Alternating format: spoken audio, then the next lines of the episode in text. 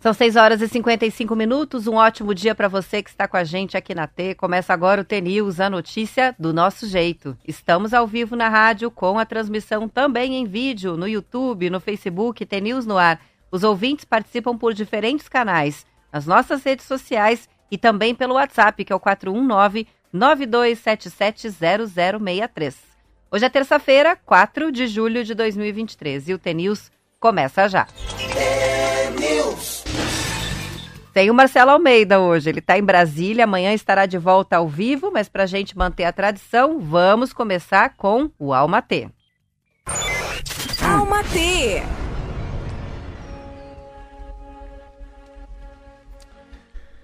Não é sobre o quanto você bate, é sobre o quanto você aguenta apanhar. Eu nunca soube bater e durante muito tempo eu considerei isso uma fraqueza. Eu sempre pensei que só saber apanhar nunca seria o suficiente. Ficava sempre aquele gosto amargo na boca porque as pessoas batem. Às vezes aquelas que menos esperamos que podem, poderiam nos machucar, a vida bate, sem dó nem piedade. E a pergunta que não cala é até quando? Mas a magia acontece. Quando você percebe que apanhar é segurar firme. Apanhar e chorar de joelhos diante da vida, mas nunca perder a fé. Apanhar é se despir da roupa limpa do ego e celebrar a nudez da nossa essência, da nossa verdade. Apanhar é ter humildade. Apanhar é ter coragem. Apanhar é ser forte. Apanhar é o mesmo que dizer: Deus, eu me rendo diante de teus desígnios. Me ensina, segura minha mão e me leva para onde eu devo ir.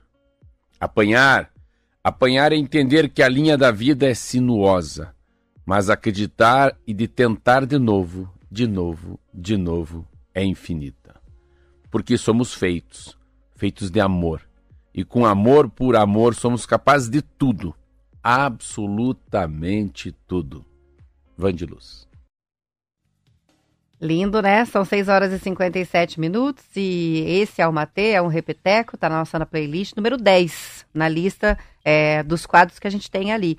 Ah, para quem ainda não conhece o nosso canal no YouTube, eu aproveito para convidar. É o TNews no ar, a gente pode mandar o link aqui pelo WhatsApp para você que não conhece conhecer. É, por ali você pode navegar não só nas transmissões ao vivo, assistir novamente, assistir o programa que perdeu, mas também as entrevistas, o Almatê e todos os contos do Marcelo Almeida. Então, esse é o Almater número 10 da lista, para quem já quiser assistir novamente e compartilhar o arquivo. Muitas participações de ouvintes já chegando. Dejair e o Coxa desencantou ontem. Olha o sorriso de orelha a orelha. Segurou Goiás até segundo 53 do segundo tempo. Vai nos surpreender ainda, diz o Dejair. Tenho esperança. Eu também. O Ferreira, de Campo Mourão, brincou até com o fim do mundo, mandou meme aqui. Tá em choque, ele disse. Chama o Vitor Roque.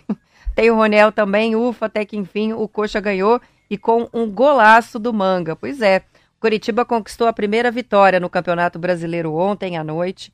Depois de 12 rodadas sem ganhar nenhuma partida, o Coxa bateu o Goiás por 2 a 1 lá no Serrinha. Aleph Manga e Kusevic marcaram os gols do time paranaense. O resultado fez o Coxa quebrar uma sequência de 18 jogos sem vencer, que já durava mais de quatro meses. Que seca! Além disso, Coxa chegou aos sete pontos, mas continua na lanterna. O time está com o técnico interino, Thiago Koloski, que depois né, da demissão do Antônio Carlos Zago. No próximo sábado, pelo Campeonato Brasileiro, o Curitiba vai receber o América às seis e meia da tarde aqui em Curitiba, no Couto Pereira. Jogo válido pela 14ª rodada do Campeonato Brasileiro. Desencantou mesmo. Então, uma alegria aí para a torcida Coxa Branca. Outros ouvintes já participando por outros assuntos que eu vou registrando na sequência. E vamos pro noticiário. Um avião particular que transportava dois assessores da Casa Civil do governo do Paraná desapareceu depois de decolar de Umuarama, no noroeste do estado, com destino a Paranaguá, no litoral. A aeronave de pequeno porte sumiu do radar na altura da Serra do Mar. Segundo o Batalhão de Operações Aéreas da Polícia Militar no Paraná, é um bimotor onde estavam o piloto e dois passageiros. Segundo o portal Plural, os passageiros são Felipe Furquim e Heitor Guilherme Genoway.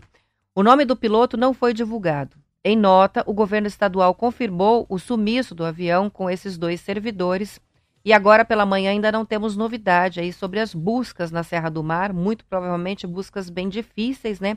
A gente tem é, uma região de difícil acesso aí, mas é, e o mau tempo também está dificultando as buscas, bastante neblina ali na Serra desde ontem. Mas a gente vai acompanhando aqui e se aparecer alguma novidade, trazemos para você. Ai, ai, ai, o Joel tá tirando sarro aqui, dizendo parabéns pro Coxa, conseguiu três pontos e subiu da lanterna para a última colocação. Por enquanto, Joel, de repente agora vem uma maré de sorte, né? O Naio tá nos comunicando aqui que o técnico do Curitiba é de Telêmaco Borba. Ele diz agora vai, olha que legal, é de Telêmaco. São sete horas e um minuto e o presidente Lula vai participar hoje de uma cerimônia de assinatura de retomada de obras em Foz do Iguaçu. Vai estar no Paraná. O evento vai ser na usina hidrelétrica de Itaipu. É, no, neste evento, o presidente vai assinar um repasse de 17 milhões de reais de Itaipu para compra de equipamentos para 278 escolas de 54 cidades da região oeste do estado. Também será anunciada a construção de 200 moradias populares em Foz do Iguaçu com recursos obtidos na venda de imóveis que pertenciam à Itaipu Nacional.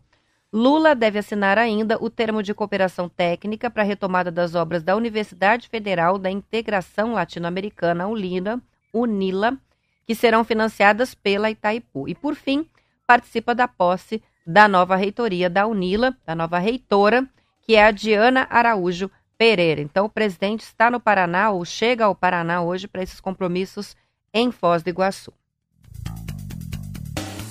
E entrou em vigor ontem em todo o Brasil a nova resolução do Conselho Nacional de Trânsito, CONTRAN, para o uso de bicicletas elétricas, ciclomotores e outros veículos individuais autopropelidos. A resolução diz o seguinte: que as bicicletas, os patinetes, os skates, os hoverboards e monociclos elétricos podem circular pelas calçadas e ciclovias, desde que respeitando os limites de velocidade que são definidos normalmente pelas prefeituras de cada cidade.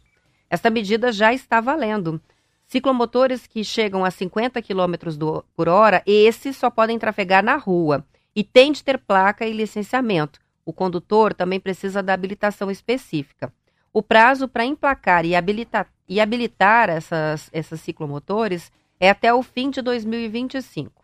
Segundo as novas medidas, quem dirige um ciclomotor, também conhecido como scooter, deve ter carteira de habilitação da categoria A, que é a para moto, ou uma autorização específica para esse tipo de veículo. O serviço é oferecido pelo Detran.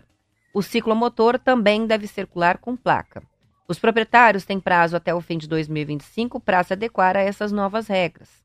Já as bicicletas elétricas estão autorizadas a circular por calçadas e ciclovias, mas precisam respeitar a velocidade estabelecida para as bicicletas comuns, as novas regras determinam que as bicicletas elétricas, aquelas que têm pedal assistido, devem ter velocidade máxima de 32 km por hora.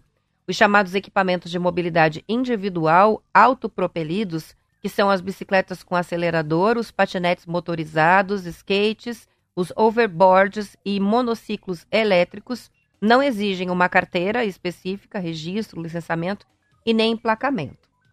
A regulamentação para eles, vai ser feita pelas prefeituras. As informações estão no portal G1. E o presidente Lula afirmou ontem que o governo federal tem o compromisso de ampliar os investimentos na construção de ferrovias. Segundo ele, é interesse da soberania nacional fazer mais ferrovias. Ele classificou de uma vergonha um país do tamanho do Brasil e que quer ter uma malha ferroviária para facilitar o transporte de riquezas produzidas ter de importar trilhos, mesmo com muito minério de ferro e siderúrgicas nacionais. Lula falou sobre o assunto na cerimônia de início das obras do primeiro lote da Ferrovia de Integração Oeste-Leste, em Ilhéus, lá na Bahia. Essa ferrovia é composta por três trechos, sendo que o primeiro trecho liga as cidades baianas de Caetité e Ilhéus e percorre 537 quilômetros de extensão passando por 19 municípios. A previsão de conclusão, início das operações, é a partir do ano de 2027. Em 2021, o governo Jair Bolsonaro leiloou o primeiro trecho da FIOL para a iniciativa privada. A reportagem é do Estadão.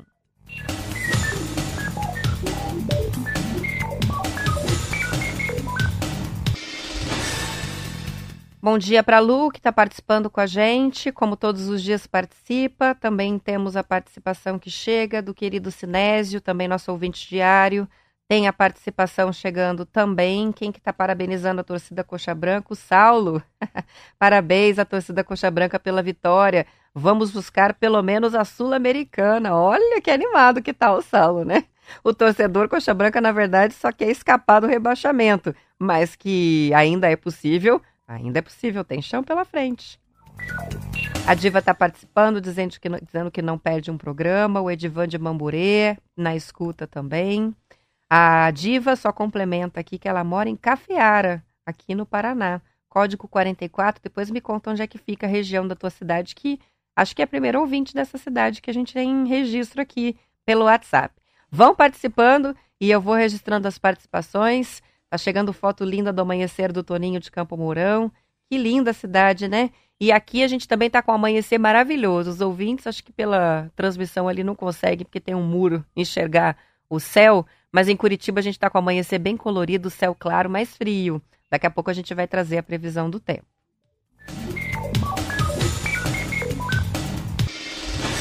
São sete horas e seis minutos. O plenário da Assembleia Legislativa do Paraná aprovou ontem parte do pacote de medidas enviado pelo governo estadual que reajusta salários dos servidores e que mexe na estrutura de várias carreiras.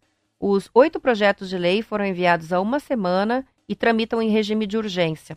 Os deputados estaduais fizeram inclusive duas sessões ontem, uma ordinária e uma mais à noite extraordinária, para acelerar a discussão dos projetos. Dois foram aprovados em primeira e também em segunda votação. Primeira votação se avalia a constitucionalidade do projeto e aí o mérito mesmo da proposta é avaliado na segunda votação. E aí tem uma terceira, que é a redação final. Ah, nesse caso, esses dois projetos já foram ah, aprovados na íntegra e já seguem para a sanção do governador Ratinho Júnior.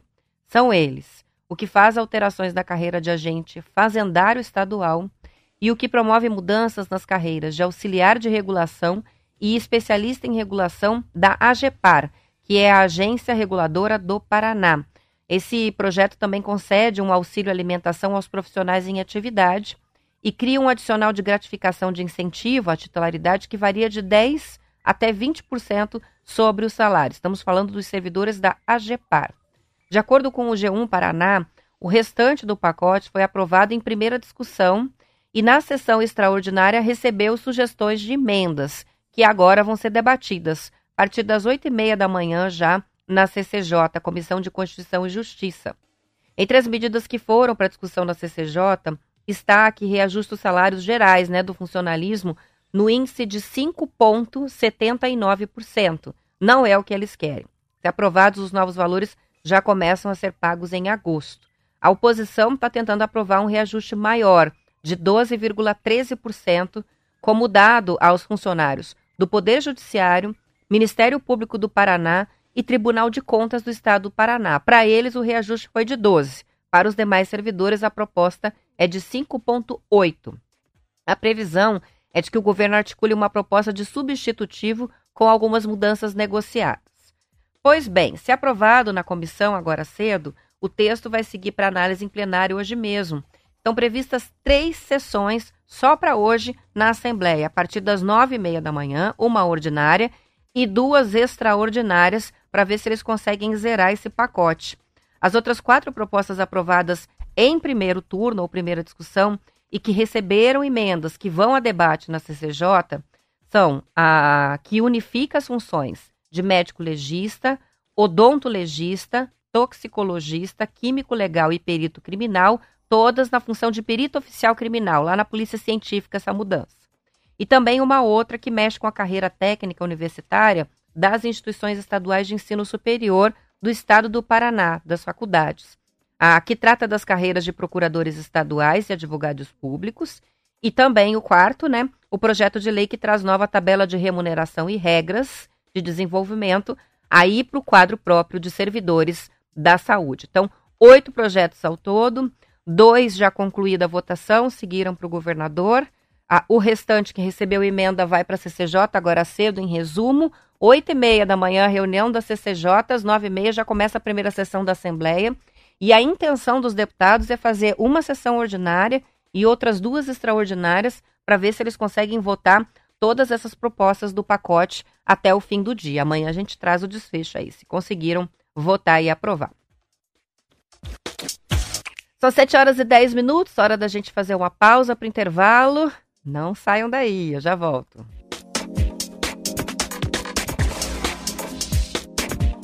É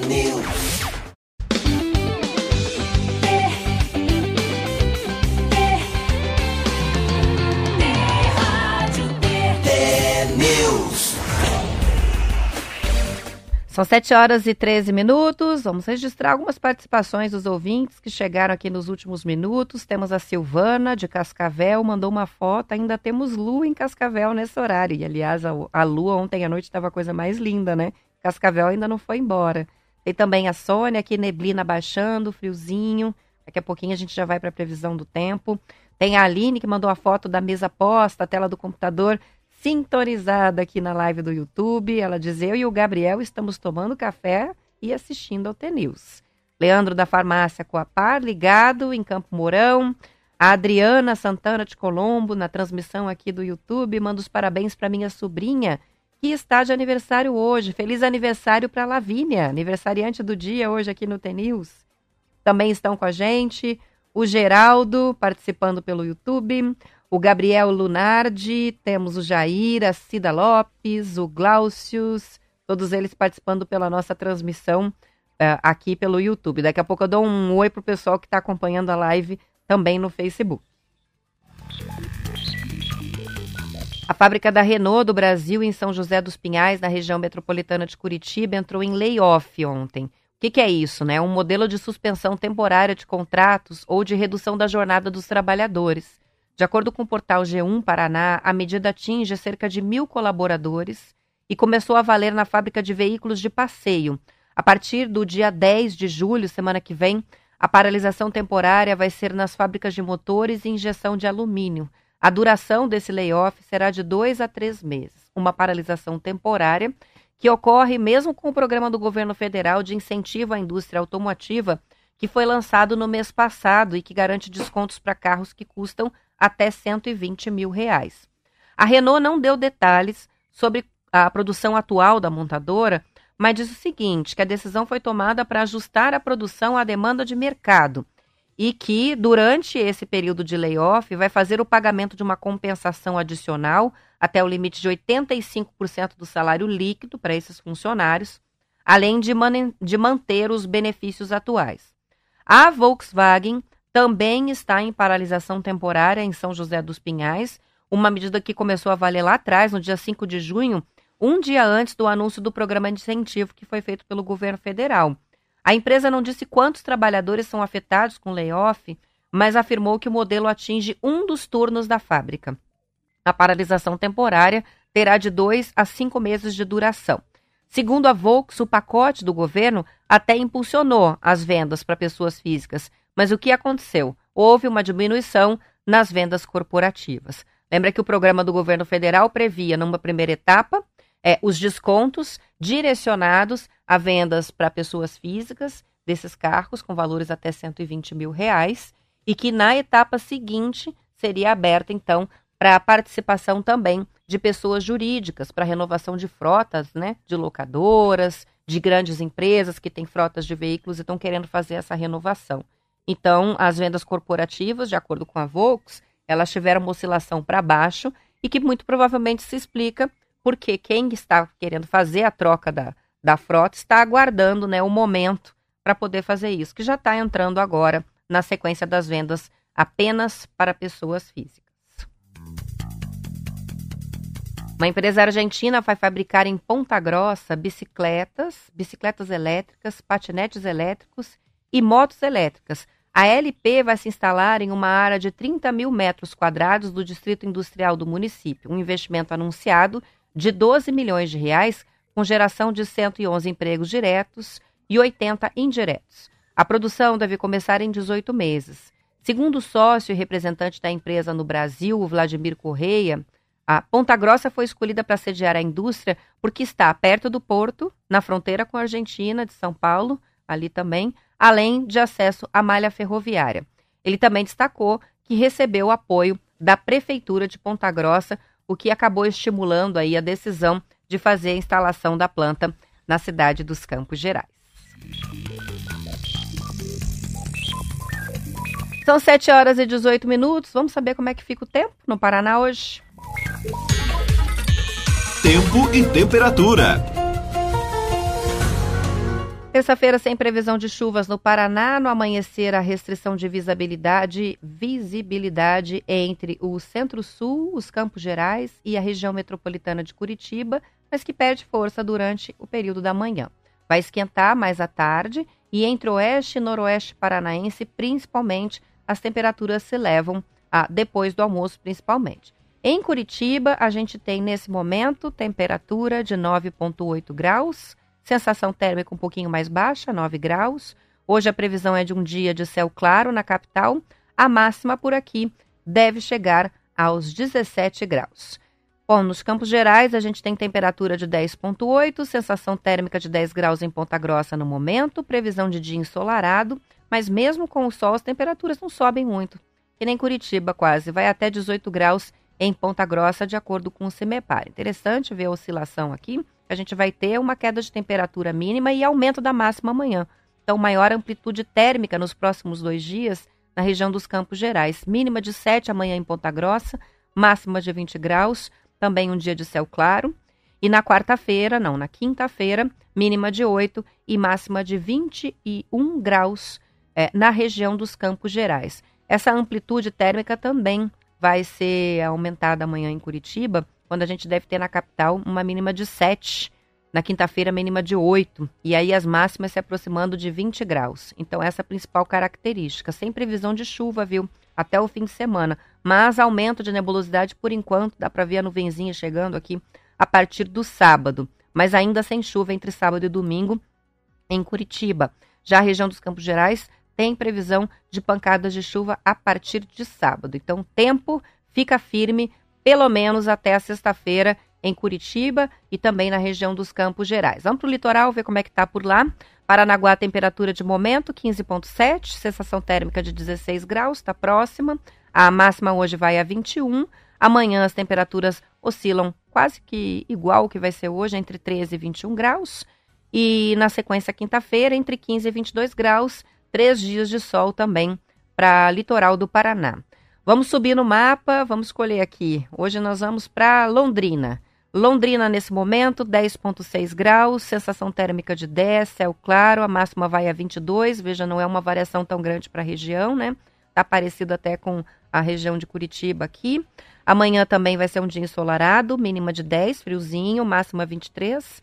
Quinta-feira, 11 e 24, as temperaturas que oscilam em Londrina, Maringá está parecido, dia ensolarado, temperatura agora um pouco mais alta, 14,1. A máxima vai a 24 e vai fazer calor amanhã e também na quinta-feira no período da tarde, veja só, em Maringá, mínima de 13 amanhã, máxima 25 e na quinta-feira a máxima vai a 26 graus, de acordo com o CIMEPAR. Em Cascavel, neste momento, a gente tem 11,1 e a sensação térmica mais baixa, de 9 graus, está friozinho em Cascavel. A gente até recebeu foto de ouvinte que por lá a lua ainda está aparecendo, está demorando a amanhecer. A temperatura hoje vai a 21, amanhã oscila entre 12 e 22 graus, dia de tempo firme. Quinta-feira também sol, predomínio de sol, 14 e 23 são as mínimas e máximas previstas para Cascavel. Em Foz do Iguaçu, neste momento, 14 graus, máxima hoje vai a 24, dia de sol, assim como amanhã e quinta-feira, céu claro, temperaturas oscilando entre 14 e 24 graus em Foz.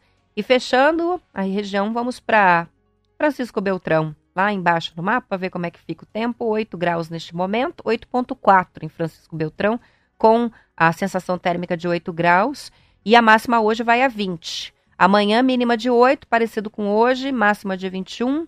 E na quinta-feira, entre 10 e 22 graus, as temperaturas que oscilam em Francisco Beltrão, também sem previsão de chuva. Vai ser uma semana de tempo firme em todo o Paraná. Hoje não tem uma nuvem no mapa no Paraná inteiro. E o tempo segue assim, pelo menos até a sexta-feira. São 7 horas e 23 minutos e o crescente impacto de eventos climáticos extremos nos portos brasileiros acendeu um alerta no setor e tem gerado mobilização da ANTAC, que é a Agência Nacional de Transportes Aquaviários. Entre os principais riscos à infraestrutura estão as chuvas anormais, vendavais e o aumento do nível do mar. São situações que já prejudicam as operações em várias áreas, mas que tendem a se agravar nos próximos anos Segundo o estudo da ANTAC, mesmo no cenário mais otimista de mudanças climáticas, ao menos cinco portos terão risco muito alto de ameaças causadas pelo aumento do nível do mar em 2030, ou seja, daqui sete anos. Aratu, na Bahia, Rio Grande, no Rio Grande do Sul, Paranaguá, aqui no Paraná, Santos, no estado de São Paulo, e São Francisco do Sul, em Santa Catarina. O levantamento analisou 21 portos públicos Segundo a ANTAC, a paralisação em portos devido à chuva ou condições climáticas desfavoráveis subiu de 6.600 horas em 2018 para quase 14 mil horas em 2022, nos sete portos públicos que reportaram dados nos últimos anos. Reportagem que está no jornal Valor.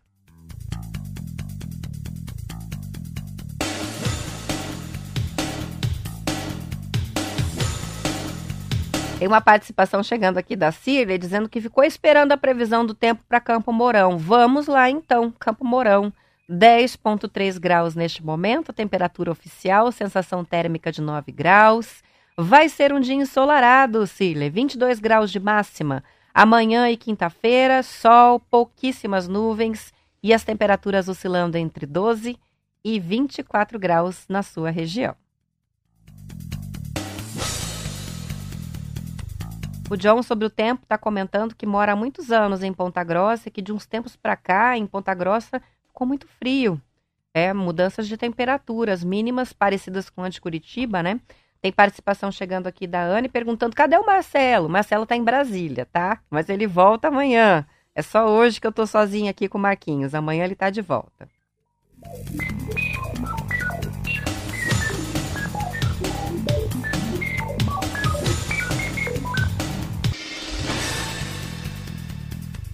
E também participação chegando do Marcelo, que está nos perguntando se tem alguma nova notícia relacionada ao avião que caiu na Serra do Mar. Até falei no início do jornal sobre esse acidente. A gente está sem nenhuma notícia. Eles estão fazendo buscas, né, desde ontem na região, mas por enquanto nada. Situação difícil. É uma área de dificílimo acesso ali na Serra do Mar para essas buscas. E também o tempo não está ajudando, não porque está chovendo, mas porque tem muita neblina na serra. Então, estamos aguardando, estou monitorando os principais portais aqui, os ouvintes nos ajudam, mas por enquanto, sem novidades, tá, Marcelo? Qualquer coisa trazemos aqui. O Instituto de Desenvolvimento Rural do Paraná lançou um novo aplicativo para celular que informa a quantidade acumulada de horas de frio ao longo do ano em vários municípios paranaenses. Para que, que serve isso? É destinado aos produtores e profissionais de ciências agrárias. O aplicativo Horas Frio Paraná tem o objetivo de auxiliar o usuário a decidir sobre a necessidade de estimular artificialmente a quebra de dormência em culturas de clima temperado. Ele já pode ser baixado gratuitamente na Apple Store, também Google Play. Frutíferas de clima temperado, eles explicam como a macieira e o pessegueiro perdem as folhas e entram em repouso nos dias de frio e curtos de inverno para acumular as reservas, os nutrientes, os hormônios, os açúcares que serão usados na etapa de brotação, florescimento e frutificação do ciclo seguinte. Mas somente acontece essa brotação satisfatória de frutos se houver acúmulo de um certo número de horas de temperatura do ar inferior a um parâmetro, por exemplo, de 7 graus. Se a somatória de horas de frio não atinge a quantidade necessária, a quebra de dormência das plantas precisa ser feita com a aplicação de agroquímicos. As informações são apresentadas em duas faixas de busca nesse aplicativo. A primeira categoria mostra o acúmulo de temperaturas inferiores a 7,2 graus e a 13 graus para 20 municípios. E aí eles citam aqui: Apucarana, Campo Mourão, Cascavel, Cerro Azul, Curitiba, Cândido de Abreu, Entre Rios, ah, que é um distrito de Guarapuava, né? Francisco Beltrão, Lapa, Palmas, Palutina, Pato Branco, Pinhão, Piraquara, Planalto, Ponta Grossa, Santa Teresa do Oeste, Teixeira Soares, Toledo e Salto Caxias, que fica entre Capitão Leônidas Marques e Nova Prata do Iguaçu. E aí tem o segundo grupo, em que as somatórias de temperaturas inferiores a 15 e 18 graus abrangem 10 localidades. Assis Chateaubriand, Bandeirantes, Bela Vista do Paraíso, Cambará, Cianorte, Londrina, Maringá, Paranavaí, Umuarama e Xambrê. Esse aplicativo, eu tenho aqui o link dele, o link da notícia da Agência Estadual de Notícias, para quem for produtor ou interessado no assunto, a gente manda pelo WhatsApp. E também vamos colocar a notícia mais tarde lá no nosso blog. E restaurantes de Pontal do Paraná, no litoral do estado, estão participando da terceira edição do Festival de Gastronomia Caiçara. O evento, que vai até o dia 30 de julho, tem como destaque a cambira o que, que é cambira? É um prato preparado com peixe seco e defumado que acompanha banana, tomate e pimentão na receita. A iguaria começou a ser preparada no litoral do Paraná há mais de 300 anos, quando os portugueses introduziram o uso do sal na conservação do nosso peixe, principalmente a tainha, que é abundante na região.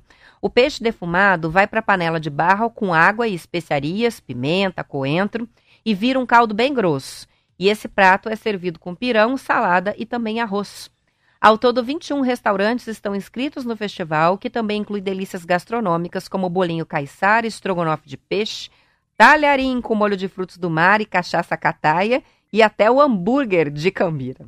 Paraná tem registradas 60 comunidades de pescadores e um total de cerca de 4 mil famílias que vivem da pesca artesanal.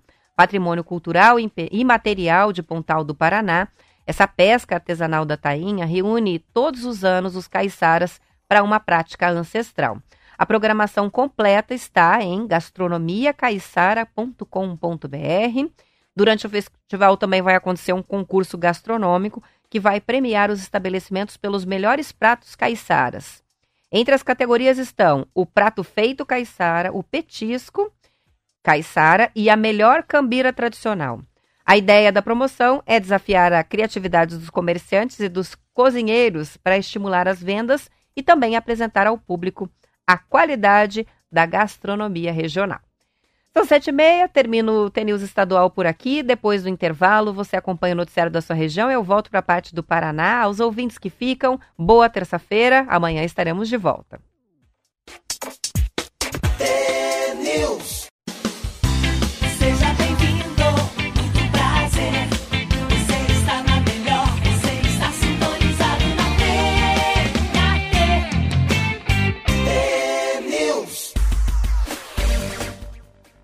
São 7 horas e 34 minutos. Agentes da Polícia Federal e servidores do Instituto Chico Mendes de Preservação da Biodiversidade desarticularam uma estrutura de mineração ilegal de cassiterita que derrubou uma área de floresta de 118 hectares, o equivalente ao tamanho de 118 campos de futebol. O local fica na divisa entre os estados de Rondônia e Amazônias.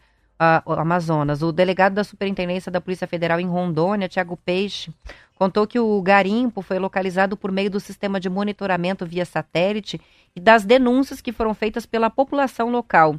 Segundo ele, é uma região distante tanto das unidades de policiamento de Rondônia quanto do Amazonas, uma espécie de zona cinzenta, onde só se chega de avião. Com a aproximação das aeronaves da Polícia Federal, os garimpeiros fugiram e se esconderam na mata para evitar o flagrante. O garimpo ilegal atuava em uma área do Parque Nacional Campos Amazônicos e da terra indígena Tenharim Marmelos. Segundo Tiago Peixe, esse tipo de garimpo causa graves prejuízos ambientais. Além do desmatamento, há o risco de contaminação por combustível e substâncias tóxicas usadas na resumidora, que é o equipamento que separa o minério da terra. A estrutura usada pelos garimpeiros foi avaliada em 8 milhões de reais e incluía duas escavadeiras hidráulicas, 11 motores de dragagem, quatro geradores de energia elétrica, oito veículos entre motocicletas e caminhonetes. Toda essa enorme estrutura foi destruída pela polícia. As informações estão na Agência Brasil. As capitais da região Sul e Sudeste vão poder solicitar e receber recursos federais para ampliar ações de acolhimento a pessoas em situação de rua durante o inverno. A medida foi publicada no Diário Oficial da União de ontem. Os municípios podem participar do programa batizado de Operação Inverno Acolhedor por meio de convênios e contratos de repasses. Os valores que serão repassados aos municípios vão ser divulgados e com prestação de contas também regulamentada pelos dispositivos legais que tratam das parcerias firmadas entre a União e órgãos públicos, entidades públicas ou entidades privadas sem fins lucrativos.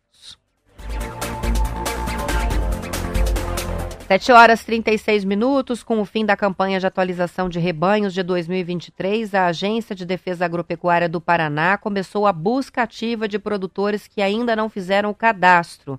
A atualização pelo site e pelo aplicativo Paraná Agro encerrou e agora só pode ser feita de maneira presencial. O índice de atualização neste ano foi de aproximadamente 85,3%. É um desempenho melhor do que o registrado no ano passado, 83,6%. Os servidores da DAPAR estão fiscalizando as propriedades inadimplentes para que todas tenham os cadastros atualizados. Tem que alcançar 100% isso aí. O controle de população de animais de produção e a vigilância de doenças é indispensável para manter o status de área livre de febre aftosa sem vacinação, que é uma certificação internacional que o Paraná conquistou lá em maio de 2021. Desde então, uma vez ao ano, uma vez ao ano, o produtor deve declarar a quantidade de animais que tem na propriedade. Isso possibilita que haja uma ação rápida no caso de suspeita inicial de doenças, por exemplo, nos rebanhos.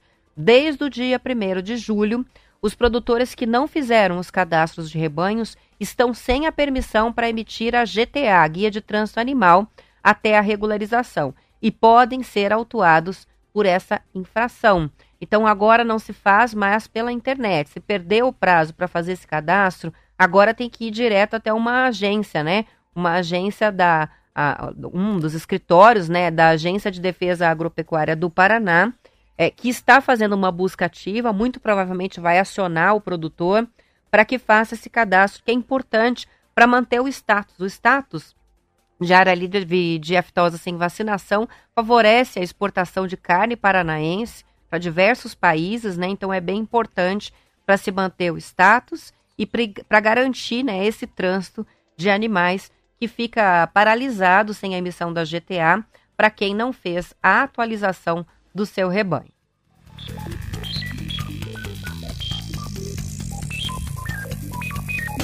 Uma passadinha pelas nossas transmissões nas redes sociais. Temos aqui na live do Facebook a participação do Altair, que está com a gente, também o Delmar da Celaria, a Cris também participando, a Marilda.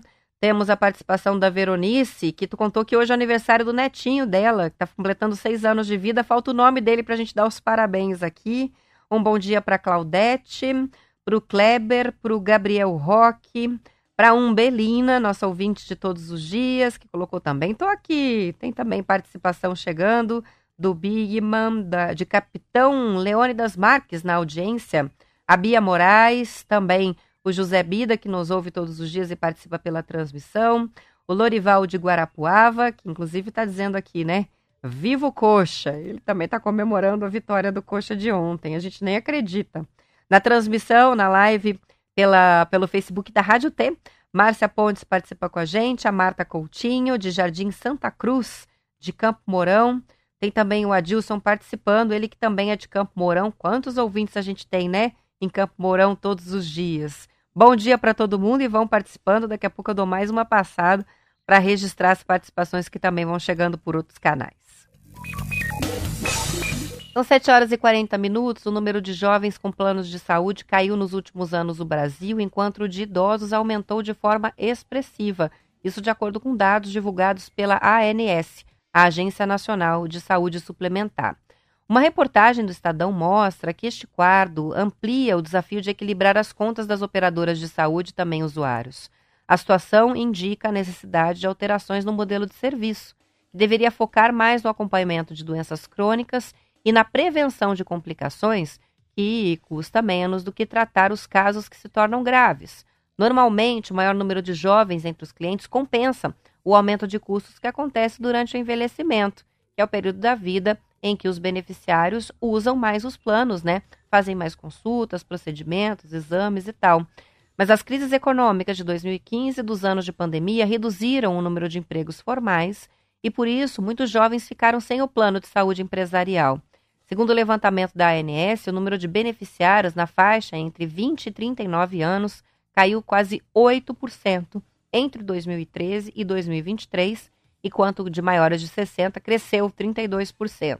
É uma oscilação que, logicamente, tem a ver né, com o plano de saúde empresarial, mas também tem a ver com corte de custos. As pessoas passando para o SUS em função é, da inflação e das perdas, né? Com desemprego e com as reduções salariais é, em função das não correções salariais é, de acordo com a inflação alta que a gente teve nos últimos tempos. Os idosos saem menos do plano porque é mais difícil conseguirem trocar e porque a percepção de necessidade que eles têm é maior, usam mais, né?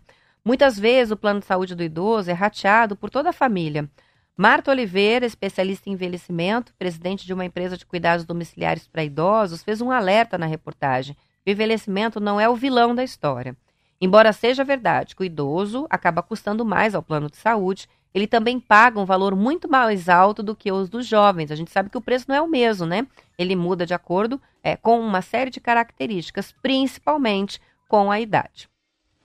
São 7 horas e 42 minutos. A cidade de Curitiba tem quase 104 mil domicílios desocupados, segundo o Censo Populacional de 2022, sendo que 80% deles estão permanentemente vagos e 19 mil são de uso ocasional. Esse total é 76,7% maior do que o registrado no censo de 2010. Enquanto isso, o déficit de moradias da capital permaneceu igual. Faltavam 58 mil unidades em 2019 e hoje faltam 57,3 mil. No censo de 2010, 9% dos domicílios registrados em Curitiba estavam desocupados. No de 2022, o índice subiu para 13%. O censo também aponta que a média de moradores por domicílio é hoje em Curitiba de 2,58 pessoas. Os dados foram reunidos pelo portal Plural. 7 horas e 43 minutos e mosaicistas de Curitiba estão mobilizados para conseguir o selo de identificação geográfica para o Mosaico de Curitiba e estiveram ontem na sede do Sebrae Paraná para conhecer o processo para conseguir esse reconhecimento. Os mosaicos são criações artísticas feitas por meio de montagem de pequenas peças de diferentes materiais, vidro, cerâmica, pedra, para criar imagens ou padrões. Como a produção curitibana tem destaque nacional, a intenção é conquistar o selo que dá fama ao produto regional, valorizando a origem e as características dos mosaicos curitibanos. Além do grande volume de produções locais, a capital tem várias escolas e ateliês para formação de mosaicistas. O grupo também apresentou o projeto de lei federal para conceder a Curitiba o título de Capital Nacional do Mosaico, um projeto que ainda não foi apreciado pela Câmara de Deputados. Entre as obras famosas da cidade estão mosaicos do Passeio Público, do Zoológico de Curitiba e painéis ali da rua Tapajós. Os primeiros mosaicos no Brasil datam do período colonial durante o século XVII. De acordo com a consultora do SEBAI, Maria Isabel Guimarães, a técnica do mosaico foi trazida pelos colonizadores portugueses e utilizada principalmente na decoração de igrejas e edifícios religiosos. Nos séculos seguintes, a técnica do mosaico foi sendo aplicada em outros contextos e ganhando diferentes estilos e abordagens, desde os mosaicos religiosos até os decorativos e artísticos. O Paraná tem atualmente 12 produtos com registro de identificação geográfica. A gente, pela primeira vez, está falando de algo que sai né, da gastronomia. Os que a gente já tem: a bala de banana de Antonina, o melado de Capanema, a goiaba de Carlópolis, o queijo de Vitimarsum, as uvas de Marialva, o café do nosso norte pioneiro, o mel do oeste e também o mel de Ortigueira, a erva mate de São Mateus do Sul, o morango do Norte Pioneiro, o barreado do Litoral e os vinhos de Bituruna.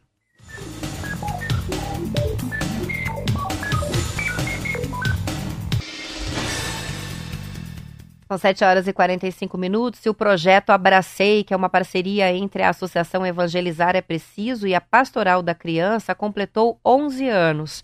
O apoio financeiro, que começou em 2012, soma recursos suficientes para atendimento de cerca de um milhão de crianças acolhidas pela Organização de Ação Social da Conferência Nacional dos Bispos do Brasil, que atua na orientação e também no acompanhamento de famílias com gestantes e com crianças de 0 até 6 anos de idade em ações básicas de saúde, de educação, de nutrição e de cidadania.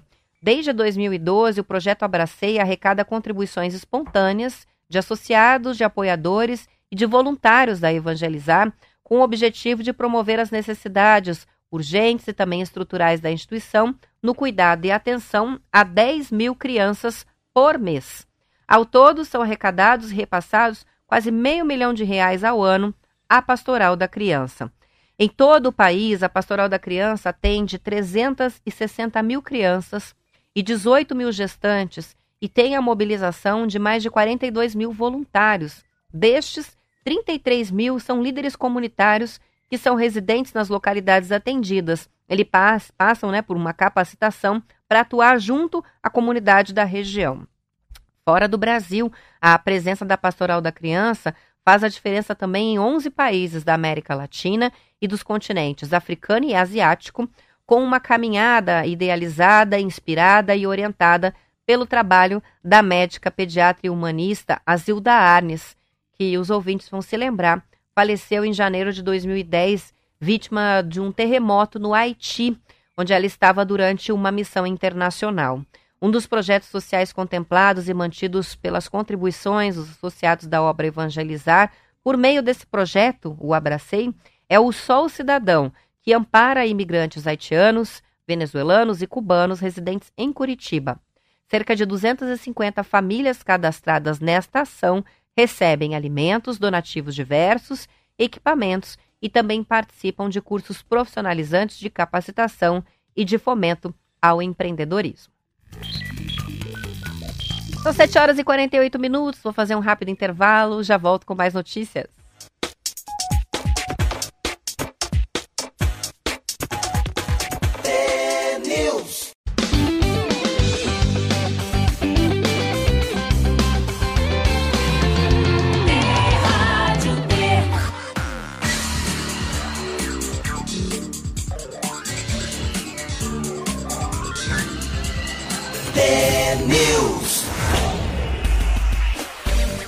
São 7 horas e 50 minutos. O blog Mar Sem Fim, no portal Estadão, destacou o resultado de uma pesquisa da UFSC que mostrou que os moluscos de Santa Catarina estão contaminados por microplásticos.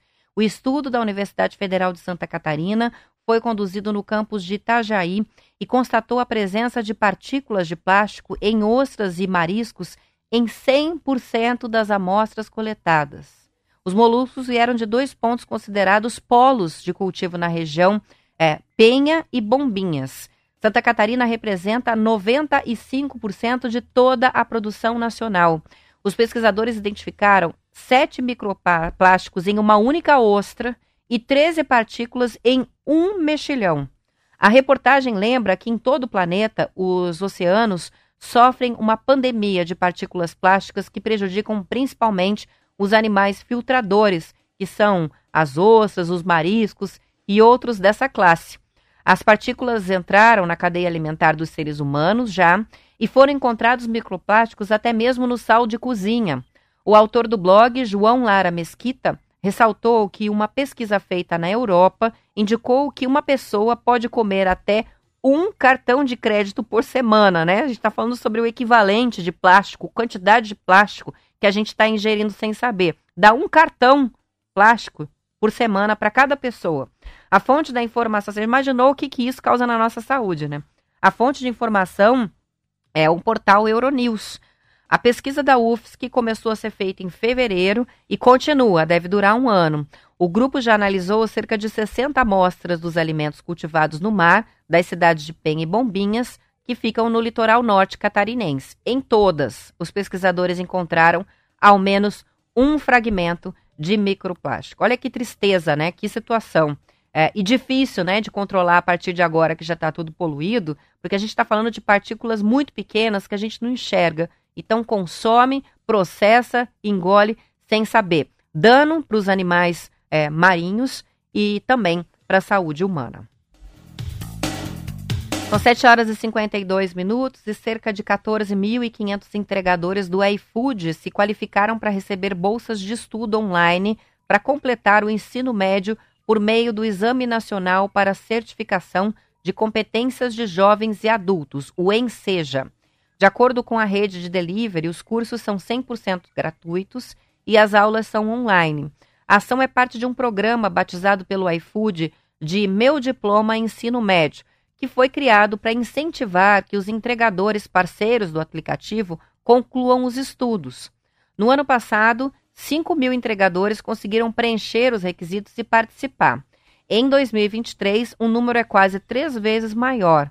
Segundo a empresa, os que concluírem o ensino médio vão receber depois a oferta de bolsas também para fazer cursos superiores. Aí já não vão ser bolsas de 100%, mas de até 80%. A rede destacou a história de um curitibano, é, o Jackson Santos Basso, de 33 anos, que passou na prova, entrou na faculdade depois de um ano trabalhando como garçom e entregador de comida. Agora já está fazendo o curso superior. O programa é realizado em parceria com a plataforma Termine Seus Estudos, que é especializada no curso preparatório para o Enseja. O exame do governo federal é realizado presencialmente e a aprovação garante a emissão do certificado de conclusão emitido pelas secretarias de Educação e institutos federais em conformidade com o INEP. Em 2022, 950 entregadores e entregadoras foram formados pelo meu diploma. E a gente tem uma diferença aí, né, entre os que se qualificam e entre os que efetivamente fazem o curso, usam essa bolsa de estudos e conseguem concluir o ensino médio. Para 2023, a expectativa do iFood é de que cinco vezes mais pessoas recebam o certificado do ensino médio através deste programa. Um projeto da Universidade Federal do Paraná está traçando o perfil das corredoras de rua de Curitiba. Então, atenção às ouvintes que gostam de, de praticar corrida, é uma oportunidade é, de contribuir com esse programa e receber também um atendimento personalizado aqui.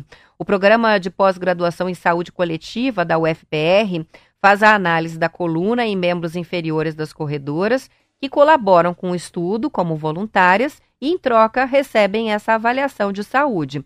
A professora do Departamento de Prevenção e Reabilitação em Fisioterapia, Ana Carolina Brandt de Macedo, explicou que são analisados cinco fatores: a amplitude do movimento e flexibilidade, a força muscular, coordenação, resistência e propriocepção, que é a capacidade de reconhecer a localização espacial do corpo, a força exercida pelos músculos e a posição de cada parte do corpo sem usar necessariamente a visão.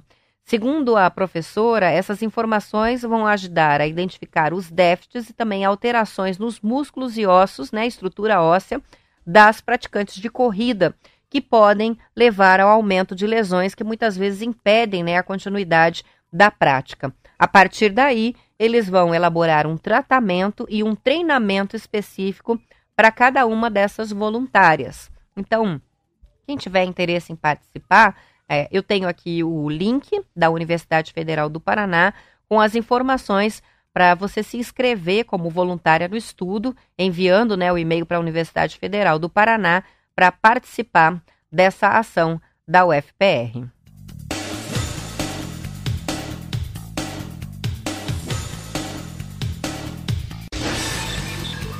Temos mais participações chegando dos nossos ouvintes. A Adélia está participando com a gente, também o Amauri, mandando um bom dia para todo mundo na nossa transmissão aqui pelo Facebook do TNews. Ah, o Silvio está chegando, não é, não é o Silvio, é a Silvana de Malé que está chegando na transmissão aqui do YouTube é, e participando com a gente. Outras participações que chegam, quem está mandando bom dia, outro a Mauri, agora participando também pelo WhatsApp. Ah, e o Marcos, que manda uma mensagem de bom dia também para o nosso WhatsApp. Bom dia para todo mundo e muito obrigada pelas participações. São 7 horas e 57 minutos e vai começar no domingo, dia 9, a 23ª edição do Festival Espetacular de Teatro de Bonecos, com apresentações em Curitiba e também na região metropolitana. Uma programação que vai até o dia 16 de julho, com todos os espetáculos gratuitos e que conta também com palestra da renomada artista bonequeira Atadica Veiga em uma ação de contrapartida socioeducativa. Haverá ainda uma exposição no novo Café do Teatro, com acervo da coleção pessoal de artistas que participam é, do festival ao longo de todos esses 23 anos. O evento já faz parte do calendário cultural do Paraná, só que estava suspenso desde a pandemia, né? Durante a pandemia não aconteceu. Neste ano de retomada, 25 companhias paranaenses foram selecionadas e vão se apresentar, além de duas convidadas de Santa Catarina e também da Paraíba. Organizado desde 1991, o festival engloba todas as vertentes da arte milenar, com apresentações como teatro de marionetes, formas animadas, fantoches, teatro de sombras e outras variações artísticas. É para o público em geral, é entrada livre, a, a, principalmente para as crianças, né? A abertura vai ser no Museu Oscar Niemeyer, no próximo domingo, com a companhia Boca de Cena da Paraíba, de João Pessoa, que vai apresentar o espetáculo Colcha de Retalho. São duas apresentações. A primeira às 10 horas da manhã e a segunda às 15 horas, lá no MON. Já o encerramento vai ser com a companhia catarinense Mútua Teatro de Animação, que é de Itajaí e que vai estrelar, estrelar o espetáculo Borboleta lá no Teatro Guaíra, no Guairinha.